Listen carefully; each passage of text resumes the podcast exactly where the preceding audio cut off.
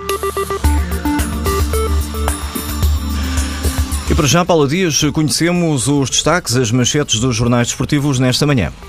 A confiança fica-lhe bem. Fernando Santos acredita mesmo que Portugal vai à final do Europeu e já avisou a família que só volta no dia 11 de julho. E também adota uma velha máxima: são 11 contra 11 e no fim ganha Portugal. É um discurso motivador, assinala o jogo e na crónica, na última página do jornal, Carlos Machado considera que Fernando Santos falou ao coração das massas com uma crença contagiante.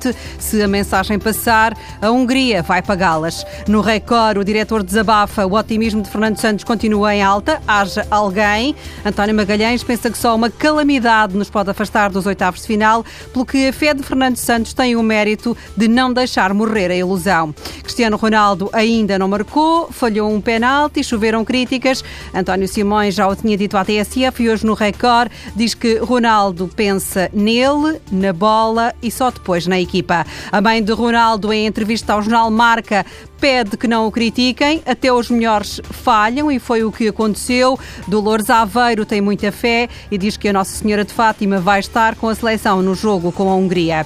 Antes do encontro de quarta-feira, a bola pede apurem-se em primeiro ou em segundo, se faz favor.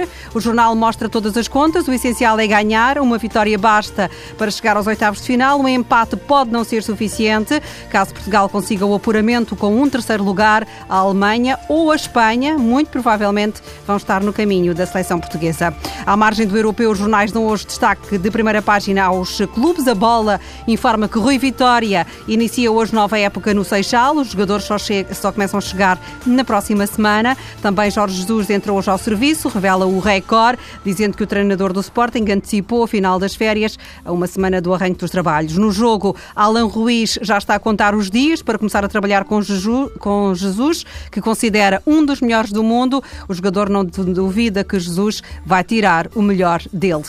Agora, ainda o europeu e um caso no mínimo estranho. Ontem, no jogo com a França, quatro jogadores suíços foram obrigados a trocar de camisola porque a que tinham vestida rasgou-se. Mais estranho, porque no jogo com os franceses não houve excesso de agressividade. Nas redes sociais, onde tudo se discute, os adeptos franceses mostraram admiração pela fragilidade das camisolas dos suíços, que abriam buracos como um queijo, desconfiando que podia ser um esquema para deixar o tempo passar ou mesmo para conseguir que fossem marcadas faltas contra os franceses. Num jogo assim, até houve um momento em que a bola rebentou. Revista de Imprensa Desportiva na Manhã TSF com Paulo Dias.